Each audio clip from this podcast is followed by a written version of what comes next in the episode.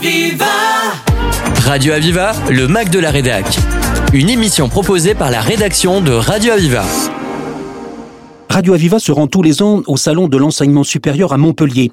Un rendez-vous incontournable pour s'informer, élaborer un parcours de formation et choisir son futur métier. Ce salon est organisé par l'étudiant, la région académique Occitanie et la région Occitanie. Nous allons vous proposer dans un premier magazine les interviews enregistrées au micro de Liliane Drey, de Marie Davalon, commissaire du salon, Michael Decoul, directeur régional académique d'information et d'orientation, Béatrice Rose pour la procédure Parcoursup, Amandine Pougnet de la maison de l'orientation de la région et des visiteurs enthousiastes Amandine, Lali, Mathias, Stéphanie, Eva, des élèves de terminale au lycée Docteur Lacroix à Narbonne. Marie Devalan, bonjour. Vous êtes responsable du salon de l'enseignement supérieur où nous nous trouvons actuellement. Alors dites-nous, pour cette nouvelle édition 2024, quelles nouveautés Alors les nouveautés, vous retrouvez toujours euh, finalement les secteurs que vous avez l'habitude de de voir sur euh, sur nos salons. Euh, c'est toujours un salon qui est co-organisé donc euh, avec l'académie de Montpellier euh, et l'étudiant. La nouveauté euh, principale est aussi un stand spécifique sur le sanitaire et social de la région au niveau santé qui n'existait pas les autres années. Donc vous avez ce dispositif avec des établissements qui se sont regroupés avec un stand régional. Alors de très nombreux stands, est-ce que vous pouvez nous en donner quelques-uns? Quelques-uns sur la thématique alors des BTS, sur la thématique euh, des arts, de la communication, commerce gestion. Je pense que le mieux c'est de voir sur l'étudiant.fr et d'aller voir la liste des exposants, de regarder par secteur aussi d'activité, euh, faire un tri qu'il y a toujours les conférences comme habituellement? Oui, oui, oui. Vous avez des conférences. Euh, il y a trois salles de conférences euh, pendant toute la journée, pendant toutes les journées euh, du, du, salon, donc le jeudi, le vendredi et le samedi. Est-ce qu'il y aurait des temps forts particuliers? Alors, le temps fort euh, est aussi cette année lié avec euh, le service civique euh, et les volontaires. Justement, c'est un dispositif destiné aux jeunes de 16 à 25 ans. Vous pouvez aller voir sur le site aussi, puisque ça c'est prévu euh, avec euh, des explications et un descriptif lié. Euh, et je vous invite à aller voir le, le, stand puisque vous aurez des volontaires qui vous expliqueront avec un CV euh, ce que vous pouvez faire pour, euh, pour postuler au service civique. Ce qui est de sûr, c'est que grande affluence et toujours autant de public tous les ans. Merci beaucoup Marie de Valland. Merci. Merci. Michael Decoul, bonjour. Vous êtes directeur régional académique pour l'information et l'orientation de la région académique Occitanie.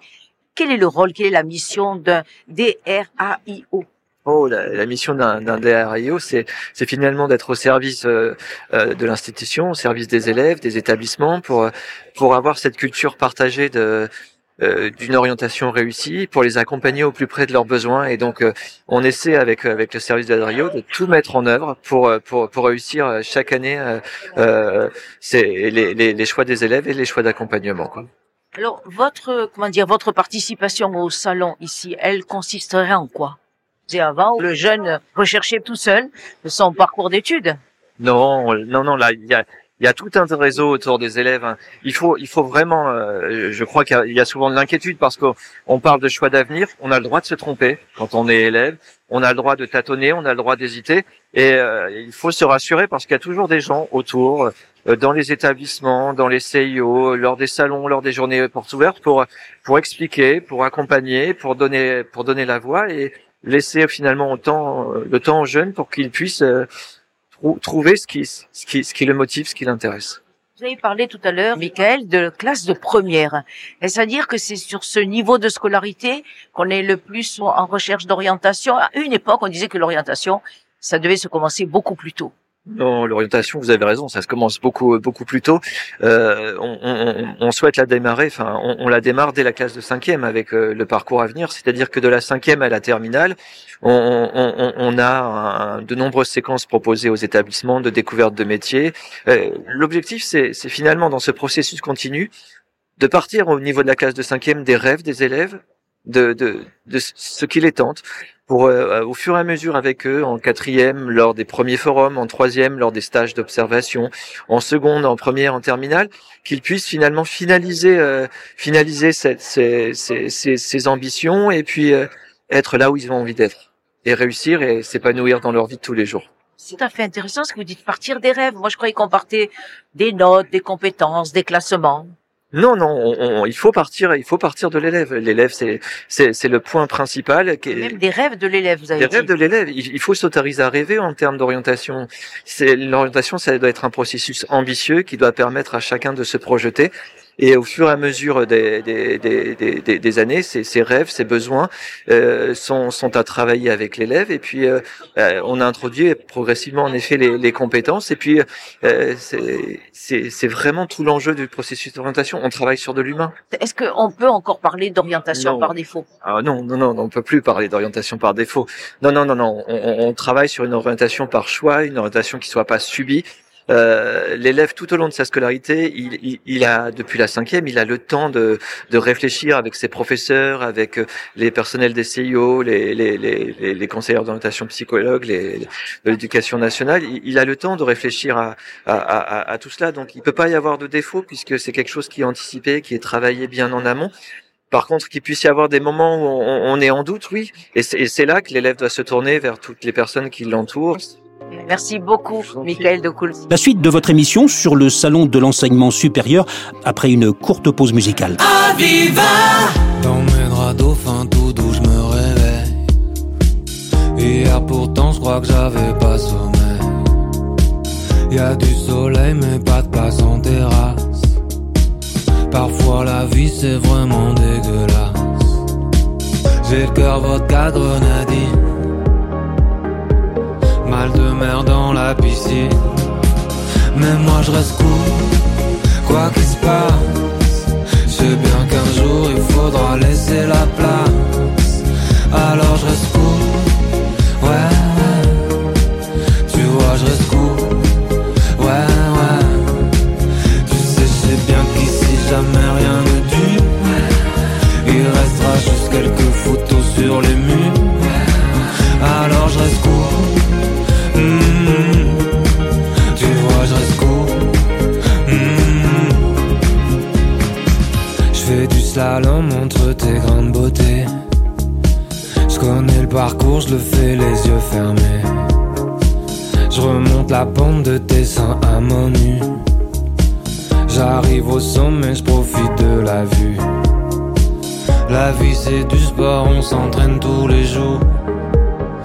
Oublier la mort en faisant l'amour. Mais moi je reste cool, quoi qu'il se passe C'est bien qu'un jour il faudra laisser la place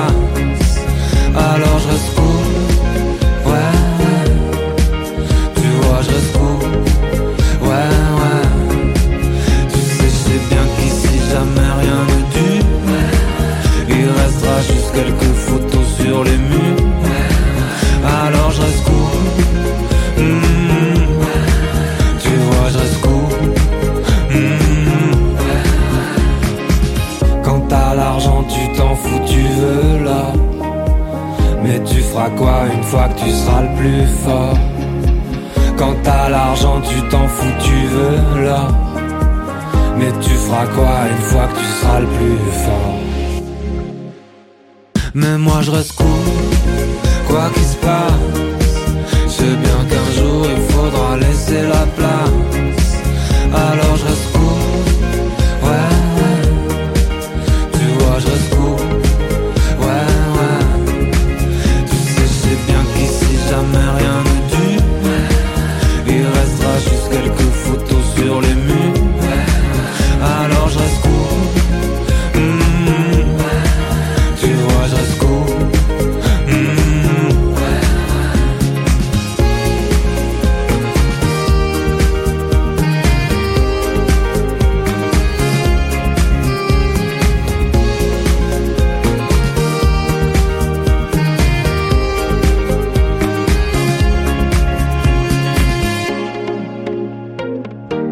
retour dans votre magazine sur le salon de l'enseignement supérieur où nous retrouvons Liliane Drey qui est allée à la rencontre des différents acteurs de ce salon. Béatrice Rose, bonjour.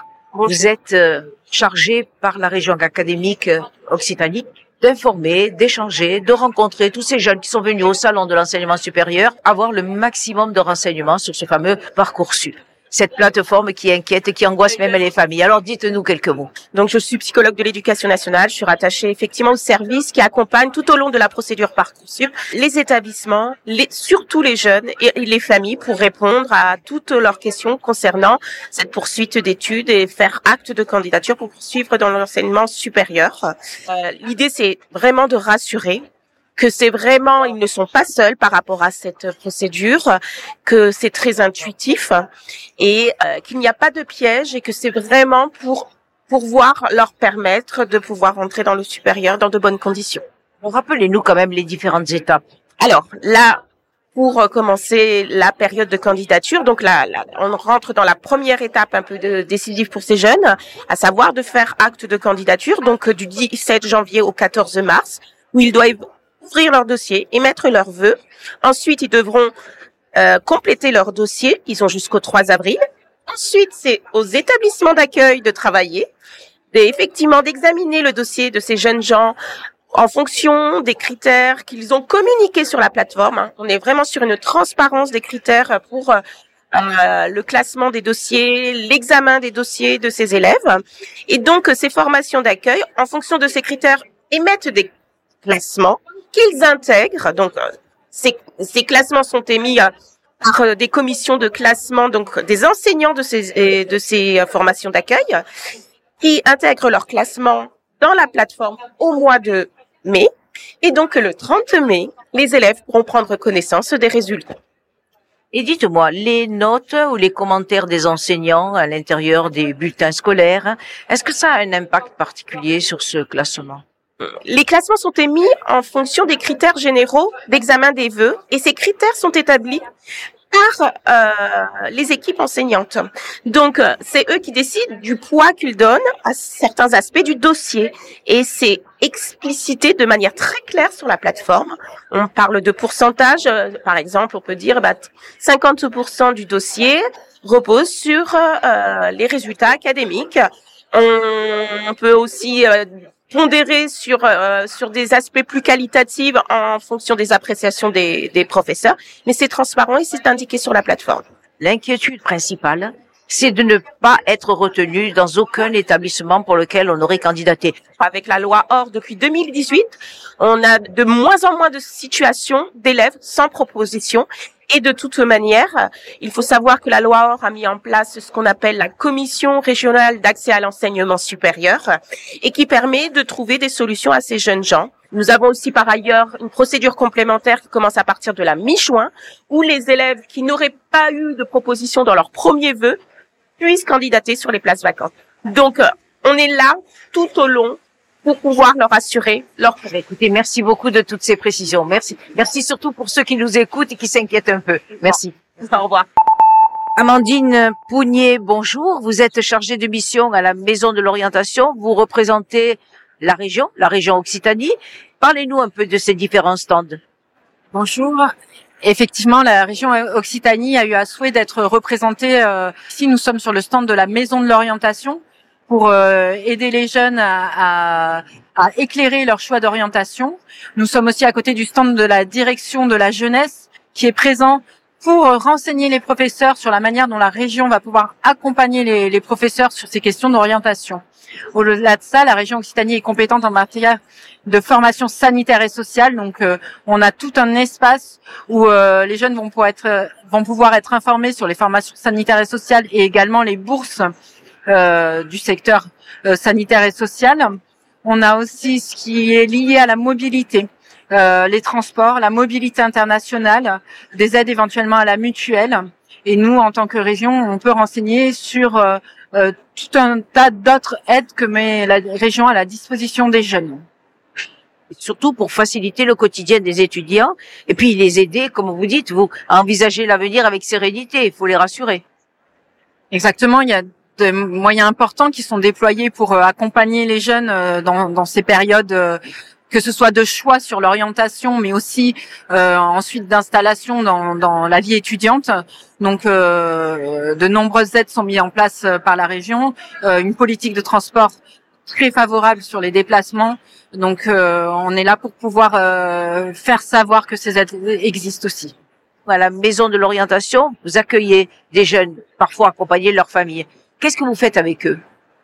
Alors la maison de l'orientation on est située à Antigone, euh, 185 allée du Nouveau Monde, et on, accueille tous les publics, que ce soit les jeunes ou les adultes. Pour les jeunes, on va vraiment euh, euh, leur aider à réfléchir à leur orientation. C'est un accueil qui est anonyme, et sur la base de ce que va nous dire le jeune, on va essayer de voir avec lui quel que peut être le secteur d'activité qui lui correspond le mieux, lui donner des renseignements sur les types d'études qui existent, et euh, s'il y a besoin de renseignements euh, vraiment euh, plus précis par rapport à sa situation un suivi particulier, on va l'orienter vers les bons interlocuteurs. Que ce soit le CIO si c'est un jeune en scolarité, la mission locale si c'est un jeune qui aujourd'hui n'est plus en scolarité. On, on travaille en complémentarité avec ces différentes euh, ces différents organismes pour pouvoir euh, sécuriser le mieux le, au mieux le parcours du jeune. Parce que s'il se trouve, par exemple, dans une situation de précarité, vous pouvez faire quelque chose pour lui? Il y a des aides qui existent euh, sur lesquelles on va l'informer, comme les aides au transport dont on parlait tout à l'heure. Et après, on va renvoyer vers des organismes qui peuvent l'aider. Info Jeune, euh, par exemple, peut être un bon interlocuteur sur les questions de logement. Euh, on va avoir aussi la mission de local, bien sûr, sur euh, sur euh, un jeune qui ne serait plus en scolarité. Merci beaucoup, Amandine. Merci. Amandine, bonjour. Nous nous trouvons au salon de l'enseignement supérieur. Vous êtes venue, comme beaucoup, beaucoup, beaucoup d'autres jeunes, pour venir chercher de l'information pour votre projet professionnel, pour votre parcours. Exactement, ben, euh, c'est une initiative euh, de la région Occitanie et du lycée, du coup, de nous avoir emmenés ici. Euh, donc du coup, J'ai euh, oublié de vous demander de quel établissement vous êtes? on vient de Narbonne, du lycée Docteur Lacroix. Voilà. Et euh, donc du coup, bah, c'était une, une initiative des profs. Et euh, bah, du coup, forcément, je trouve ça euh, bah, génial euh, de pouvoir, euh, bah, super intéressant. Ça nous permet bah, de nous renseigner sur euh, de futures études qu'on peut faire ou divers ou divers même formations qu'on dont on n'a pas la connaissance. Donc euh, voilà. Alors, je vais me tourner vers ce jeune homme qui s'appelle Mathias, Mathias. Alors, Mathias, euh, de quel établissement scolaire? Le même? Pareil, Docteur Lacroix, exactement, à Narbonne. Et ça. là, vous êtes venu pour chercher quelle information? Qu'est-ce qui vous intéresse? Moi, En fait, vous avez déjà une idée de ce que vous voulez Ouais, faire moi, plus tard je aller vraiment dans la médecine et du coup, j'ai été à toutes les écoles de médecine, toutes les prépas, j'ai tout fait, j'ai pris toutes les prospectus et c'était génial. Voilà, je me suis régalé. Et euh, maintenant, on va aller manger à la cafette, on va aller faire un tour et puis voilà. Et vous rentrez après directement tout le groupe Au lycée, voilà, c'est ça, on rentre au lycée. Ça aurait été peut-être mieux un peu plus long, mais euh, bon, c'est comme ça. Après, Alors, Stéphanie, est-ce que une visite comme celle-là, elle se prépare à l'avance avec un enseignant ou vous venez comme ça sans trop savoir ce qui va se passer? Ah non, elle s'est préparée à l'avance avec un enseignant. Enfin, ça, c'était euh, déjà prévu avec Content finalement d'être venu? Vous avez trouvé des informations? Oui, plein de trucs. Il y a beaucoup de stands, donc ça nous a permis de bien euh, trouver pour ce qu'on voulait faire plus tard. Est-ce qu'il est prévu euh, un suivi de ces informations? Une fois que vous rentrez dans votre lycée Non. Qu'est-ce que vous allez en faire de toutes ces informations? Euh, on doit faire un compte rendu personnellement avec ma classe et certains, ils ont des, des dossiers où ils doivent remplir pareil, mais Est-ce que ça peut servir à construire un parcours euh, d'études? Ça peut permettre de construire un parcours professionnel parce que déjà on a des avis de professionnels, ça nous éclaire sur certains sujets, sujets. Et euh, ouais c'est intéressant que de- pour pas se tromper dans nos choix de futurs et d'être bien encadré. Et donc vous êtes allé au point Parcoursup? Vous avez eu des renseignements? Ça nous a un peu fait peur, on va pas se le cacher. On a un peu été impressionnés parce que euh, de ce qu'on peut entendre par d'anciens étudiants, d'anciens lycéens et aussi par euh, l'expérience des profs qu'ils ont pu avoir avec cette plateforme, c'est toujours un peu stressant de se dire qu'on doit euh, là maintenant décider de formation qu'on qu'on doit faire et où est-ce qu'on doit aller dans neuf mois. C'est c'est toujours mieux forcément d'être mieux renseigné euh, et d'avoir plus un maximum d'informations pour bah, pour ce genre de grands pas, on va dire, parce que bon, ça, ça détermine un peu notre avenir, quoi. Merci à vous tous. Au revoir. C'est la fin de ce magazine sur le salon de l'enseignement supérieur. Merci de l'avoir suivi. Retrouvez-le en podcast sur le www.radio-aviva.com. À bientôt sur Radio Aviva. C'était le Mac de la Rédac sur Aviva. Retrouvez cette émission en podcast sur radio-aviva.com.